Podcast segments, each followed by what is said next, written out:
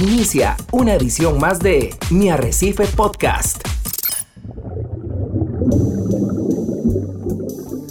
Usted está a punto de sumergirse en los misterios de nuestros océanos y en el fascinante mundo de los acuarios marinos. Esto es Acuariofilia Marina, un mundo marino en la radio gracias a la Asociación Costarricense de Acuariofilia Marina, una organización sin fines de lucro comprometida con el acuarismo responsable y profesional. ¿Qué tal? Buenos días amigos de Monumental, la radio de Costa Rica. Es un verdadero placer recibirle en esta mañana de sábado. Gracias por acompañarnos. Esto es Acuariofilia Marina, que sale en las ondas radiales de Radio Monumental, la radio de Costa Rica. Usted está sintonizando los 93.5 de la frecuencia modulada y ya nosotros aquí completamente equipados e instalados para llevarle una entrega más de Acuariofilia Marina, un programa de la Asociación Costarricense de Acuaristas Marinos que busca concientizar y educar acerca de las diferentes iniciativas que tenemos en el país y en medios internacionales para recursos naturales, rescate de recursos naturales y también para buscar las buenas prácticas en la acuariofilia. Hoy, como es costumbre, aquí y disfrutando ya de un buen cafecito, nos acompaña don Marvin Ballestero en el Control Master Monumental y don Hernán Azofeifa, el coproductor de Acuariofilia Marina. Don Hernán, ¿cómo va ese acuario? Muy buenos días. Muy buenos días, Ricardo. Gracias a Dios va, va bien y hay que aprovechar el día de hoy para echarle un ojito con los mantenimientos, las mediciones de rigor. Y bienvenidos a todos los amigos que hoy escuchan la frecuencia de Radio Monumental, que nos acompañan en Acuariofilia Marina, ya sea que nos estén escuchando desde sus hogares, desde sus lugares de trabajo, desde sus vehículos, que tengan un extraordinario día sábado y que el programa de hoy pueda ayudarles a ser mejores acuaristas o acercarlos a lo que es este pasatiempo de la acuariofilia marina. Eh, hoy, Ricardo, con la esperanza de que, como siempre es nuestra promesa, podamos cumplir con un tema de interés para todos nuestros oyentes. Y también hemos invitado a dos compañeros de la asociación, a Gerardo Sánchez y a Tommy Sem. Así es, don Hernán. Eh, permítame antes de, de dar la bienvenida y los buenos días a nuestros invitados, eh, recapitular un poco, si nos vamos varias semanas atrás, don Hernán, hemos venido construyendo lo que se llama un camino para poder eh, establecer buenas prácticas y establecer un acuario. Conversábamos hace unas semanas acerca de los errores más comunes que cometen los acuaristas, como una invitación a la reflexión que hacemos todos nosotros y por los que muchas veces hemos caminado. Luego de eso hablábamos de el proceso correcto para hacer un ciclado de un acuario, que es absolutamente fundamental para poder establecer las bases de un acuario saludable. Que es uno de los errores comunes no hacer un buen ciclado. Y que es, un, es que es una situación que yo me atrevería a decir es de las cosas o situaciones que más buscan ayuda en los, en los acuarios o las tiendas de acuario cuando van y quieren establecer una pecera nueva. Porque la primera pregunta es, bueno, yo me llevo el vidrio, me llevo el equipo y ¿qué hago? ¿Cómo puedo meter peces? Y hay que entender que hay un proceso que nos lleva a ese nivel. Y don Hernán, hoy queremos tocar un tema que nos parece está completamente conectado, un tema que una vez que usted entiende lo que muchos acuaristas eh, hemos cometido en el pasado como errores para evitarlos y reflexionar acerca de mejores prácticas, una vez que tenemos ese acuario ya establecido y ciclado, hemos completado el proceso de ciclado, ¿qué sigue? Una, una decisión muy importante, inclusive antes de terminar el proceso de ciclado, que es algo que definimos, sustrato o no sustrato, roca o no roca, y hay muchos debates en, términos de ese tipo de cosas, pero don Hernán, ¿qué le parece si le damos la bienvenida, los muy buenos días a nuestros invitados en esta mañana? Así que, don Gerard, disfrutando un cafecito ya acá en cabina con nosotros. Así es, y muchísimas gracias tanto a usted, Ricardo, como a don Hernán por eh, permitirme pues estar acá es un placer de verdad nuevamente estar con ustedes. Siempre es algo muy bonito volver a vernos aquí y poder compartir, sea como sea, tanto con ustedes como con todos los radioescuchas. ¿Cómo está usted, mi querido amigo Tommy? Buenos días, compañeros. Este, gracias por la invitación. Este, y gracias por todo el tiempo que saca eh, don Hernán y Ricardo y los compañeros eh, para aportar al hobby. Y espero que eh, podemos disfrutarlos bastante tiempo y, y, llevar la pecera este, lo mejor posible.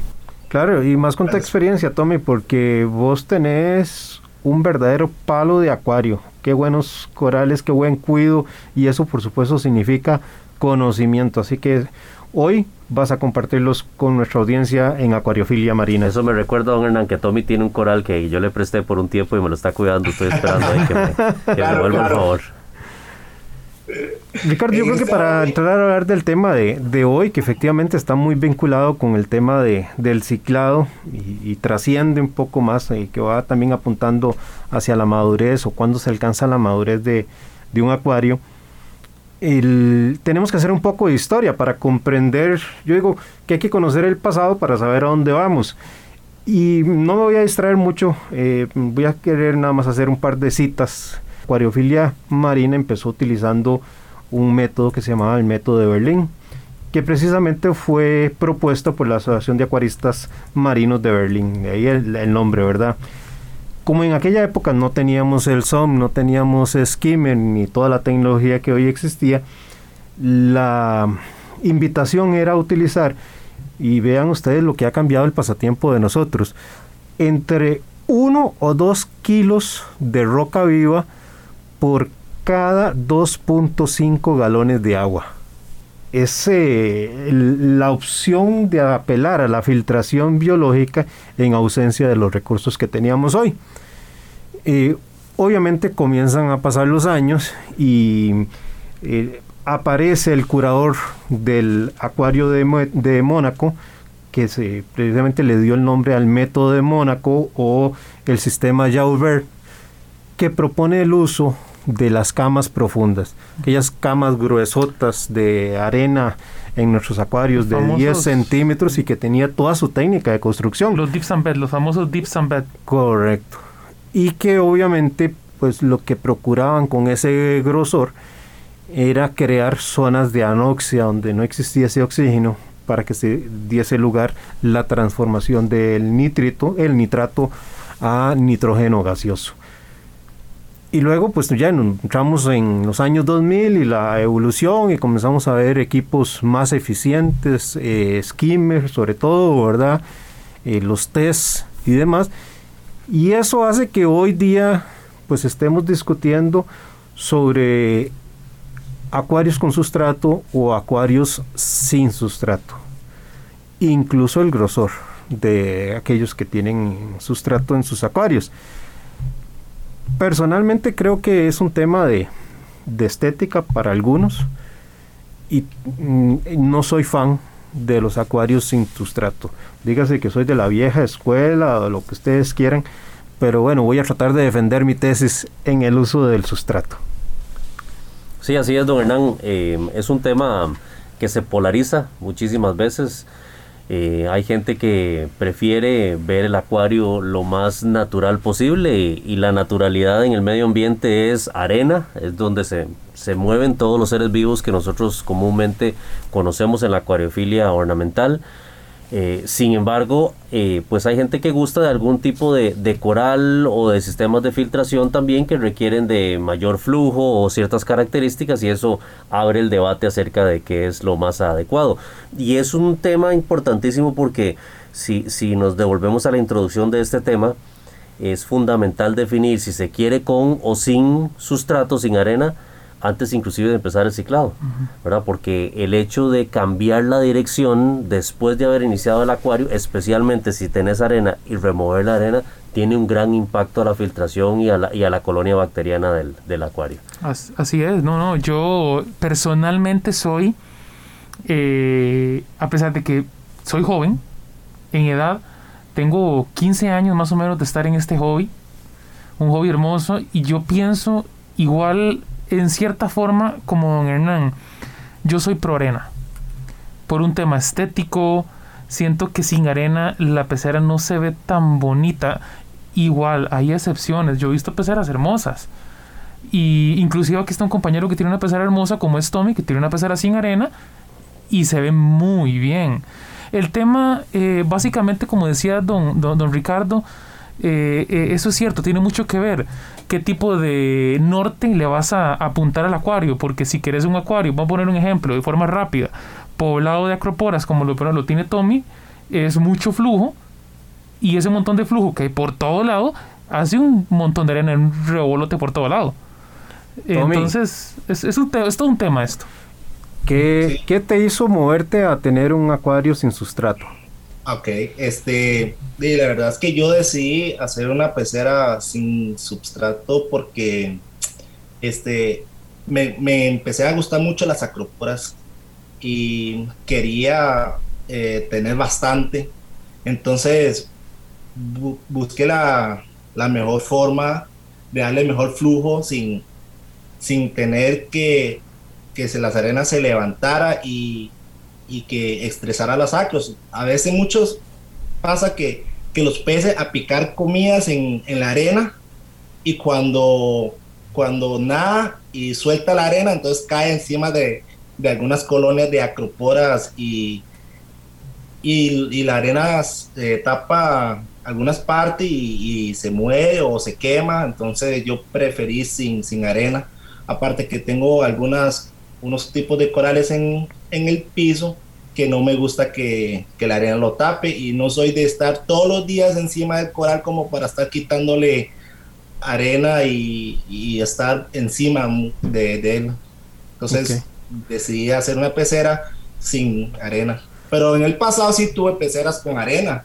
Y la diferencia que yo sentí es que yo siento que una pecera con arena es mucho más estable. O sea, no, no sufría tantos cambios eh, como lo tengo ahora. Este, no es siempre, pero siento que es mucho, mucho más estable una pecera con arena. Sí. Y, pero uno estoy aprendiendo todavía porque es un hobby que, de, que uno nunca este, termina de aprender. Todos los días existen cosas nuevas y voy a ver, este, a probar cómo me va más adelante y a disfrutarlo. Lo, mejor es disfrutar el hobby, no, no sentirse este, eh, frustrado. Frustrado es de, de cuando las cosas no salen bien por eso es que si fuera fácil, todo el mundo lo tendría y no, no le veía sentido a, este hobby. Así es, eso es un reto, es un reto. Tommy, una consulta. ¿Cuántos años tenés vos de estar en la acuariofilia? si tenés que incluir agua dulce, incluímela.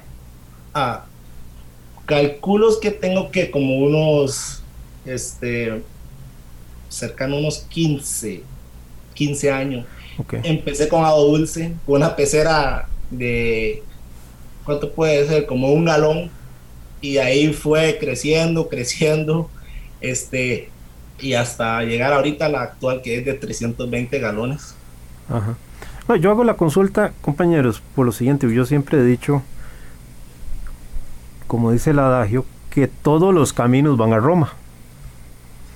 Unos pueden ser más cortos, unos pueden ser más largos, unos más seguros, unos más inseguros, unos más caros, unos más económicos, etc.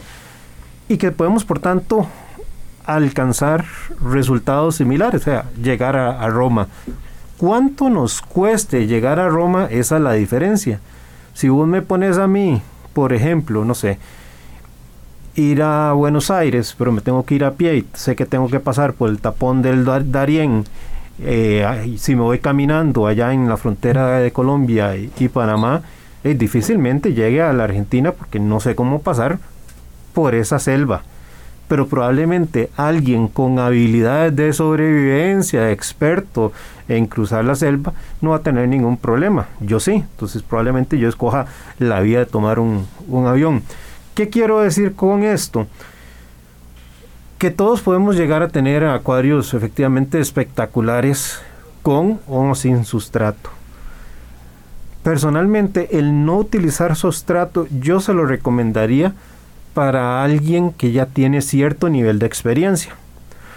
Porque esa experiencia es lo que le va a permitir leer las cosas en el acuario antes de que se conviertan en un problema porque efectivamente uno de los temas que yo quisiera desarrollar es que la ausencia del sustrato y más utilizando eh, menos roca para tener un acuario muy minimalista va a tener su impacto en esa diversidad que le da estabilidad al acuario. Y ahora quiero remitirme a algunas investigaciones para fundamentar mi posición y que no sea un tema meramente subjetivo. Entonces, alguien con experiencia pues va a entender los problemas que se están desarrollando y los va a corregir antes de que se desate un gran problema.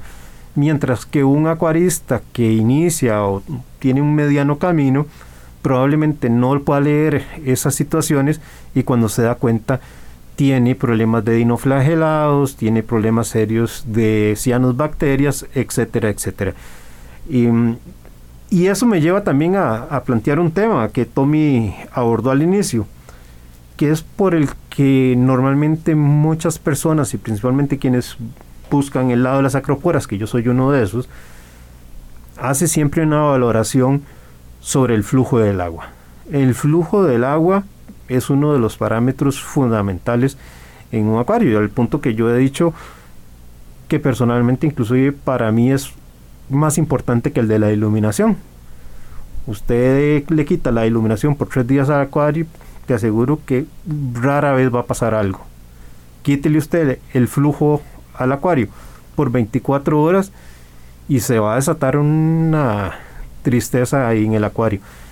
Entonces, hay un tema que siempre sale a flote, es si el flujo de agua es, es excluyente de tener sustrato. Yo obviamente considero que no es así, porque yo, tengo un montón de, de, acroporas también y tengo mi, mi, sustrato. Yo creo que no es excluyente, pero sí tiene una técnica. Es decir, tenemos que pensar la ubicación de las bombas que generan ese flujo de agua, porque no podemos restarle esa gran importancia al flujo de agua. El flujo de agua nos exporta los nutrientes.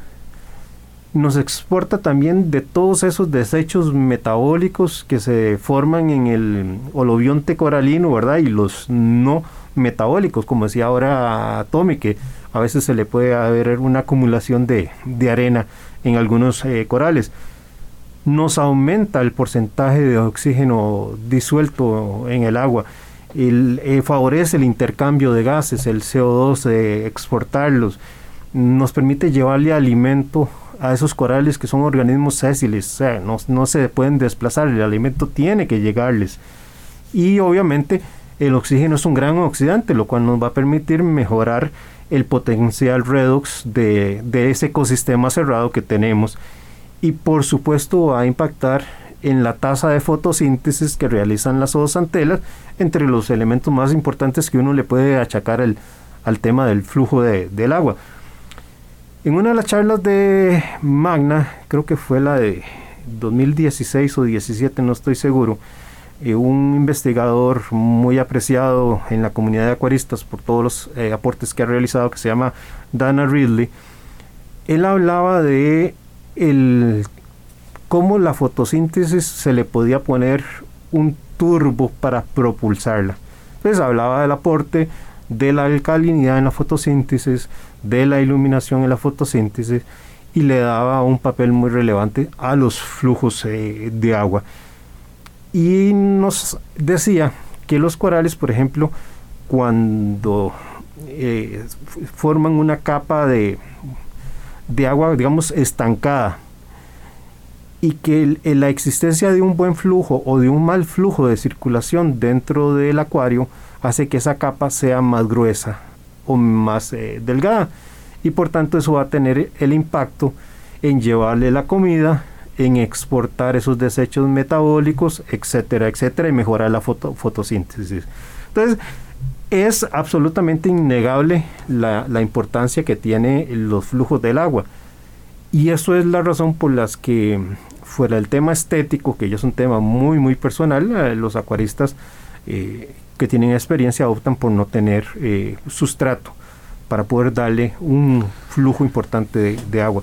Pero personalmente yo creo que no son factores excluyentes. Sí, don Hernán, yo, yo quisiera hablar personalmente acerca de lo que yo vivo el día a día con una pecera con sustrato y con bastante movimiento, porque yo tengo los dos escenarios. Corales LPS de un lado, muchas eufilias de un lado, y por el otro lado una cantidad de SPS grande. Como yo hace poquito puse una foto en la asociación, una acropora que vos me vendiste en su momento, una staghorn que es del tamaño más de una cabeza de uno. Y yo veo un equilibrio entre las dos cosas, porque yo necesito un buen flujo por los corales SPS, pero un flujo un poquito más suave para los LPS, si no le voy a arrancar los pelos a las por storage. Entonces hay un equilibrio que yo creo que muchos de los acuaristas vivimos. Por ejemplo, vamos a poner en mi caso, mi pecera tiene 85 centímetros de ancho. No sé cuánto tiene la tuya, don Hernán. Eh, 60. 60. Ok, eso quiere decir que yo tengo una parte fuerte de arena al frente de la pecera y pegando con el, la parte de atrás, sin tocar el vidrio, está el, el, aquascape. Por atrás tengo un flujo laminar. Y por el frente tengo, en vez de ser una, laminar tipo Gyre, una, una bomba eh, tipo Vortec. Cónico, flujos cónicos. Correcto. Y esto es interesante porque uno tiene que equilibrar todo. Si dos bombas de flujo cónico pegan entre sí, el flujo cae, la arena, cae hacia abajo la arena y me dispersa la arena. Si el flujo laminar no está bien puesto, me dispersa la arena. Entonces uno tiene que crear un ambiente, yo así lo hago, de tal manera que las bombas no se toquen entre sí, para que no caigas a la arena y me haga un reguero de arena. O saber dónde se tocan o saber dónde se tocan para que para poner algo allí. Por ejemplo, una parte, eso es cierto, se tocan, pero abajo hay una colonia de una montipora muy grande. Exacto. Entonces, ese toque me, le quita los detritos, si es que se le forma ciertos detritos a la montipora. Entonces, esas tácticas son las que uno va agarrando con el tiempo. Igual, por ejemplo, no poner una bomba de flujo laminar o flujo cónico muy abajo a la arena. Porque si no te va a levantar la arena. Pero también tomar en cuenta no solamente por donde el flujo, el flujo sale disparado, sino también por donde es chupado o donde es absorbido, porque eso también mueve la arena. Entonces yo lo utilizo de tal manera que me absorba los detritos y cayeron en la arena y de tal manera que me llegue hasta los bajantes que lleguen al sump. Entonces es una forma de que usted tiene que buscar la manera de que todo el tanque tenga movimiento. No hay gente que piensa, entonces y todo el tanque tenga movimiento, voy a poner una bomba muy grande y no necesariamente una bomba inmensa te va a servir para todo el tanque.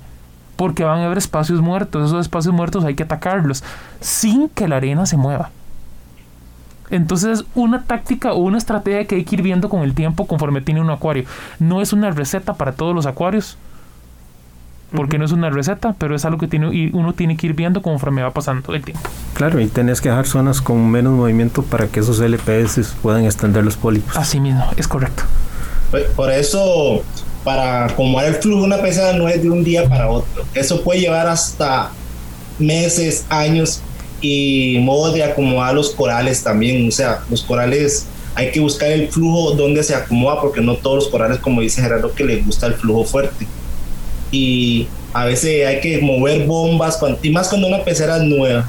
Entonces uno tiene que buscar la forma de cómo acomodar las bombas para que darle bien a, a los corales, a la arena y que sea un flujo constante. A veces la gente cree que tener un flujo fuerte es suficiente, no, hay que tener un flujo constante y que se mueve por todo lado. Por eso a veces uno dice, en vez de una bomba grande, prefiero dos chiquititas. Entonces tiene más movimientos diferentes de, de corriente dentro de la pecera y eso ayuda bastante a mover todos los detritos y, y cosas así. Sí, así es, compañeros. Este, a mí me gustaría invitarlos a que volvamos al tema luego de la, del corte comercial que tenemos, pero plantearles también el hecho de que arena o no arena también representa no solamente una característica diferente de la filtración del acuario, la parte estética, sino también limita qué tipo de seres vivos podemos tener en ese acuario. Ya vamos a ampliar ese tema, vamos a un corte comercial y ya volvemos con Acuariofilia Marina. Enseguida volvemos con Acuariofilia Marina, un mundo marino en la radio, gracias a la Asociación Costarricense de Acuariofilia Marina.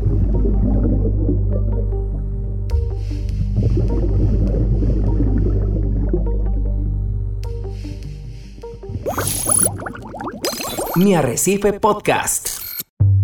Exploremos juntos las fascinantes formas de vida que habitan nuestros mares y acuarios marinos. Acuariofilia Marina está de vuelta. Estamos de regreso en Acuariofilia Marina hoy conversando sobre un tema que le da complemento al programa anterior, sobre el sustrato o no sustrato en nuestros acuarios, sobre el uso de la roca viva, de la roca muerta, en qué cantidad, poca cantidad o no. Ricardo, personalmente yo creo que quienes optan por el uso de un sustrato tienen una gran ventaja. Primero es la posibilidad de tener un medio que genera una amplia superficie para que sea colonizada por todo tipo de organismo bentónico y microorganismo. Y aquí no solo entonces estamos hablando de bacterias que puedan oxidar los compuestos nitrogenados, sino también de otras bacterias, eh, perdón, de otros organismos un poquito mayores que son de carácter bentónico y vamos a encontrar muchos zooplancton viviendo ahí que se va a alimentar de detritos que constituyen una fuente de alimentación para los corales, para los peces, pero también otros organismos un poquito ya mayores. Pueden haber gusanos, pueden haber cangrejos, pueden haber estrella, pueden haber pepinos y ahí podemos seguir ampliando. Eso lo que supone es una mejor red trófica que, como hemos visto en programas anteriores, pues simplemente en esa pirámide alimenticia lo que hace es fortalecer nuestro acuario y por tanto va a ser un acuario que va a sobrellevar de mejor manera los embates de los problemas, va a ser un acuario mucho más estable que un acuario minimalista que tiene muy poca roca y además de eso no tiene eh, sustrato. Y ya hice la excepción al inicio del programa del buen ojo del acuarista experimentado que puede prever los problemas a tiempo. Por eso es que es un tema que, en el cual yo no me involucro si es un acuarista experimentado, pero si es un acuarista que está iniciando, está demostrado científicamente que la ausencia de sustrato, la ausencia de una buena cantidad de roca, hace que el acuario sea más débil para enfrentar los, los, problemas, los problemas. Y que un acuario sin sustrato, con poca roca, es un acuario que dura más en alcanzar la madurez. Por tanto, va a ser absolutamente normal mayores episodios de ciertos organismos indeseables como los dinoflagelados, como las cianobacterias, como las algas eh, de pelos eh, y otros eh, que habitualmente se dan. ¿Por qué? Porque no hay desarrollado una gran diversidad de organismos que hagan competencia por los recursos. Y entonces las diatomeas, esos cianobacterias, etcétera, se constituyen los reyes de la colina porque son organismos sumamente prolíferos y a la falta de competencia, pues se vuelven eso, reyes de la, de la colina. Entonces, alcanzar esa estabilidad y esa madurez, tenemos que entenderlo, demora más cuando no se tiene sustrato. Y, ahora sí, me, voy con el tema que planteabas. Hay organismos que si buscamos darles calidad de vida no vamos a poder tener. No vamos a poder tener un brasser o cualquiera de los peces brasser que son muy útiles no solo por la parte estética, sino también como controladores biológicos. Porque ponerles una tacita de arena detrás de un escondite de roca para que lleguen a dormir ahí, la verdad es que eh, de ahí a mí me parte el alma, no, no, no, no, no sería lo propio para ellos. Sí, hay muchos peces que les gusta dormir enterrados, esa es su forma natural de dormir y al tener un acuario sin sustrato, sin arena, pues no pueden sobrevivir en ese tipo de ambientes o hay que adecuarles algo por el estilo. Y yo me pregunto... Eh, perdón, Ricardo, pero no solo eso, no solo ese tipo de peces. Acordemos que un acuario minimalista, donde tenés muy poca roca presente, supone un mayor nivel de estrés para los peces, porque los peces necesitan tener abundancia de refugio. No solo por si llegan personas y ellos se sienten estresados y se quieren esconder, sino por el bullying que le generan otros peces. Tienen que haber zonas de escondite. Sí, yo les quiero plantear el tema, don Hernán, y también, bueno, eso también aplica muchísimo a otros peces como los mandarines que requieren de muchísima cantidad de microfauna, ya lo decía usted, el zooplancton al no tener tantos medios como la roca, como la arena, pues no va a ser tan abundante para sostener una comunidad de peces que se alimente del zooplancton.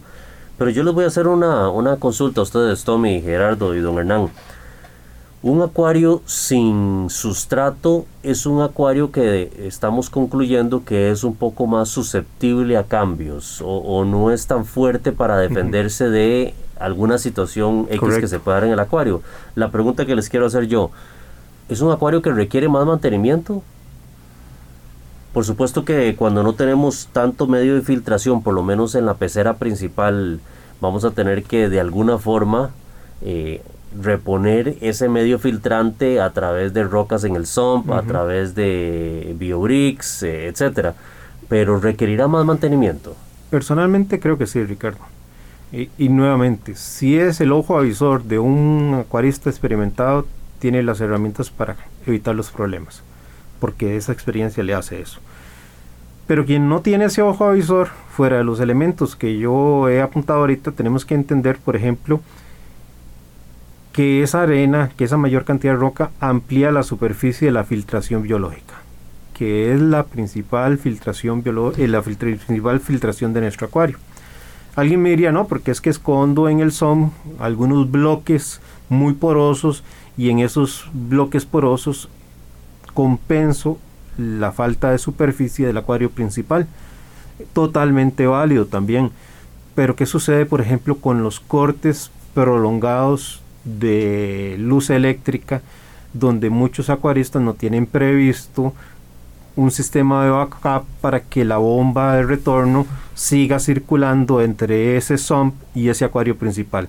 Imaginemos 4, 8, 12 horas sin, eh, circulación, circulación eh, importante en el acuario principal, porque acordémonos que la parte superior del acuario, el, acuario principal, si es minimalista y todo está escondido en el sump, ¿qué bacterias tengo yo arriba? para promover esa filtración biológica que nos va a oxidar el amoníaco y el nitrito. Eso por señalar un tema, pero también veamos otro. La estabilidad del pH pasa mucho también porque podamos tener sustratos de aragonita, rocas en el acuario principal que actúen como un buffer de ese pH. Entonces, obviamente también e, esa condición de sustrato y mayor presencia de roca nos va a aportar un mejor pH. Nuevamente, si sos acuarista experto o avanzado, no vas a tener esos problemas porque vas a saber cómo compensarlos fuera de lo que ya aportaba también del tema de, alcanzar la madurez más rápido si tenés roca y, sustrato. Lo de la infauna, que también ya lo mencionamos, y eso es lo que a mí me hace Ricardo, cuando a mí me hacen las consultas, que la gente en el blog, que yo siempre recomiende, si usted es un acuarista que inicia o tiene mediano camino, optar por un acuario con sustrato y roca y conforme tu experiencia lo va permitiendo, pues ya decidir si quieres otra cosa por, porque la estética te, te dice un camino diferente. Yo quisiera preguntarle a Tommy, por cierto, y ya te voy a dar la palabra Gerardo. Eh, Tommy, en tu experiencia, esa transición entre un acuario con sustrato y un acuario sin sustrato, eh, ya hablaste de que sentías que el acuario con sustrato tendía a tener más estabilidad, pero contanos la experiencia en la parte de mantenimiento. Eh, la verdad, sí, una pecera sin arena sí, sí lleva bastante más mantenimiento que una pecera con arena. Primero que todo, se acumula la basura en el vidrio y se ve. Con arena eh, se evita esa parte fea. Y de este, todos los problemas que mencionó don Hernán, de una pecera arrancando sin, sin arena, dinoflagelados, este, ciano, algapelo, todo eso lo pasé. Ahorita eh, tengo, esa pecera actualmente tiene ocho meses de montados en arena y apenas eh, todo lo que mencionó Enan parece que, que, que, fue pasando por orden así, hasta ahorita que medio ya está estabilizando, este, espero que, que no salga más problema, ¿verdad? Por el momento ya eh, he pasado todo eso y no sé, esperar que un futuro que ya agarre bastante bacterias y, y se logre estabilizar. Eso sí, arriba no tengo muchas piedras, eh, pero en la parte de abajo sí tengo una zona crítica para compensarlo de arriba. Tengo como 80 kilos de, de roca viva, este, para, porque ese es el pulmón de, de, la pecera mía. Sin esas rocas no tendría nada, mm, todo se me muere, así se lo puedo asegurar digamos que puedo pasar sin el skimmer este, un mes, eh, pero sin esa roca no puedo pasar una semana. Siento que se me, se me cae todo el sistema sin esas piedras que están en el Zoom. Entonces, este, para mí este, es importante tener esas piedras porque yo no lo tengo arriba. Y si tuviera una pecera con arena, este, no me preocupo tanto como hizo Hernán. Este, en, la, en la capa arena vive bastante microfaunas, bacterias. Este, eso, yo creo que la arena es como le ayuda en, el sistema de filtración biológica. Entonces, ahorita este, sí, sí lleva bastante trabajo eh, mantener una pecera bonita sin arena. Pero un futuro, si vuelvo a hacer otra pecera, lo haría con arena. Así es, así es. Gerardo, vos tenías también una opinión con respecto al tema de la filtración. Sí, con respecto al tema de sustrato. Hace un tiempo un amigo del, hobby eh, tenía un problema en el tanque y me dice, escuché sobre el tema de flujo en la asociación, en uno de los programas. Vamos a ponerle más flujo. Me manda un video del acuario y veo que encima del sustrato hay una capa como de, no sé, medio centímetro de puro detrito podemos ver lo que puede suceder si mete de buenas a primeras el flujo que debería de tener. Entonces también hay que tener mucho cuidado con este, de la, con este tema de la, de la arena, porque si tenemos un acuario que está bien, puede tener años, pero que su filtración no ha sido la mejor, y de buenas a primeras escuchamos este programa y escuchamos tal vez a Tommy, a Ricardo, a mí o a Don Hernán, es decir, que el tema de flujo es muy importante para poder tener un, buen acuario y decidimos meter de buenas a primeras el flujo necesario, podemos crear una catástrofe. Hay que tener cuidado con esto, porque si levantamos ese montón de detrito y ese montón de basura, podemos afectar sea como sea el ORP, porque vamos a levantar agentes reductores que nos van a afectar sea como sea en el ORP y por ende también en el pH. Entonces es un tema que si lo vamos a hacer hay que hacerlo bien desde el inicio. Y si estamos mal, y son peceras con problemas, que tienen problemas de compuestos nitrogenados, compuestos orgánicos, vemos suciedad, vemos eh, a lo tico hablando reguerillos y cosas que hay que ir a que arreglar, no hay que hacerlo de un solo golpe. Hay que ir poco a poco adaptando ese acuario al acuario que queremos llegar a tener. Pero no podemos esperar que esto se haga de la noche a la mañana. No, no sé si me doy a entender, don Hernán y Ricardo, o Tommy. Totalmente, te entiendo. Eh, yo quiero apuntar en lo que está señalando Gerardo.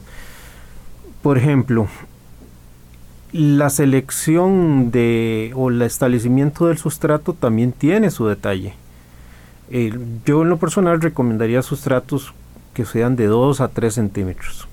Pero además de eso, la selección del tamaño del grano. Entonces, si usamos un grano muy grueso, se dan a dar esas acumulaciones de sedimentos que estás apuntando, que a pesar de que tengamos un flujo correcto, probablemente va a seguir acumulado ahí e, ese desecho.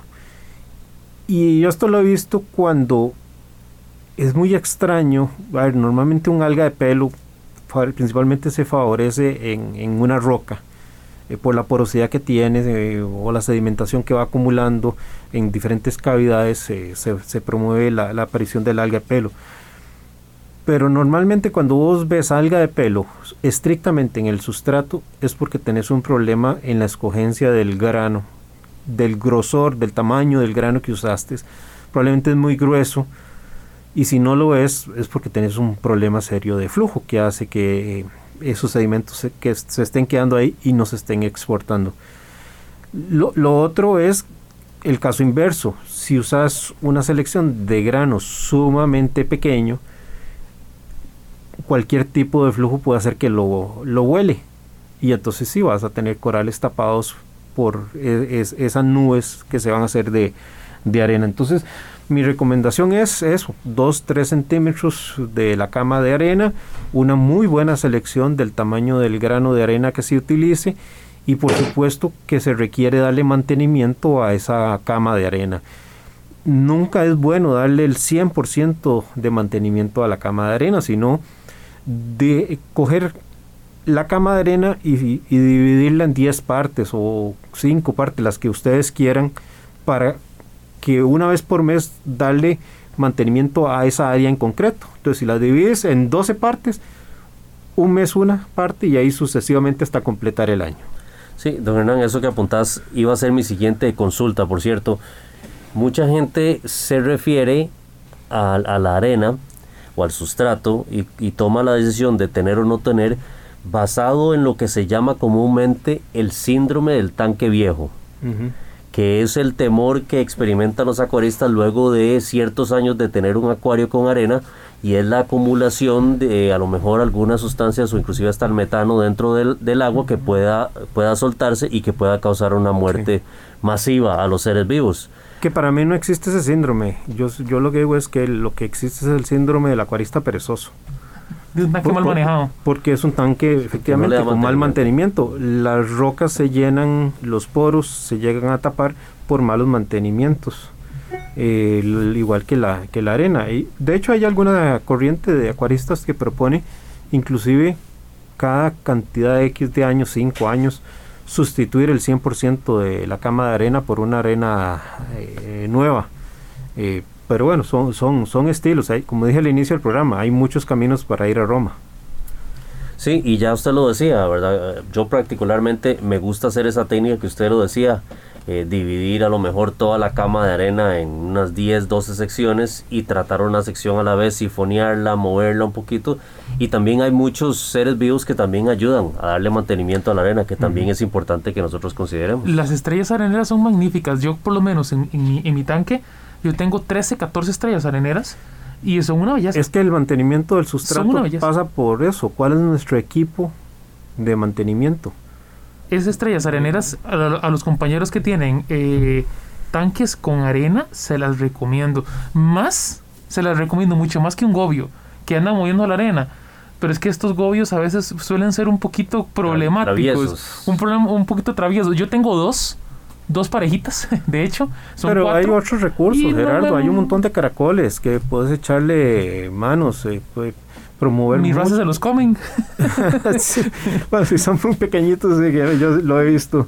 Pero bueno, el tema es saber darle mantenimiento. Yo creo que para, para que no se nos vaya el tiempo completo del programa, Ricardo, me gustaría profundizar en el tema de la roca. Cuando hablamos de roca viva, debemos entender que una roca viva va más allá de una roca con bacterias.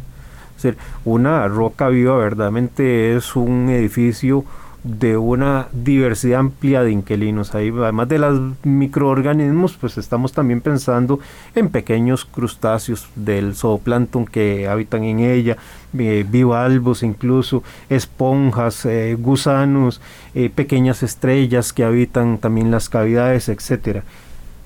Y entonces, a, a veces cuando pensamos en roca viva, no podemos reducir la expresión a decir, voy a meter esta roca prefabricada en un poco de agua con bacteria para ciclar. Y un mes después la mete el tanque. Y eso ya es roca viva. Yo, yo quisiera, eh, para los que prefieren ciclar con roca muerta y no viva, compartirles una investigación y una frase eh, que me pareció muy interesante de un acuarista y biólogo sumamente reconocido que se llama Eric Bornemann. Dice Eric Bornemann que los productos de bacterias llamados iniciadoras me hacen reír. Cualquiera que tenga un mínimo de conocimiento en microbiología se daría cuenta de que para que un producto contenga bacterias vivas en un medio que la sustente, se convertiría rápidamente en una masa casi sólida de bacterias. Y si el medio es tal que las, las mantiene inactivas, entonces la cantidad de bacterias en una botella es como añadir un grano de sal en el océano, comparado con lo que va a ocurrir rápidamente en un tanque que realmente sí tenga roca viva. Dentro de una investigación que se hizo, quiero compartirles algunos hallazgos interesantes de, de las diferencias de ciclar con roca viva de con roca muerta. La roca viva tiene una altísima cantidad de microorganismos diversos que promueven un establecimiento más rápido de la filtración biológica. Es una comunidad bacteriana similar a la que se encontrarían en arrecifes de acuarios maduros, es decir, hicieron la prueba. Meto esta roca madura a un acuario por ciclar y comparo luego de un mes que fue la investigación las comunidades bacterianas que hay ahí contra las de un acuario maduro y es prácticamente eh, eh, la misma.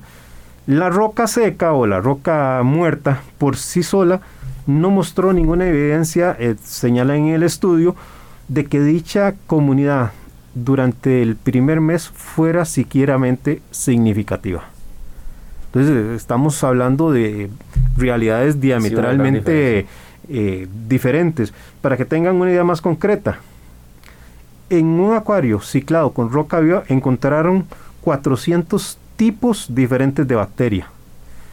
Y en un acuario maduro, aunque suene contraproducente, hay 325 en promedio.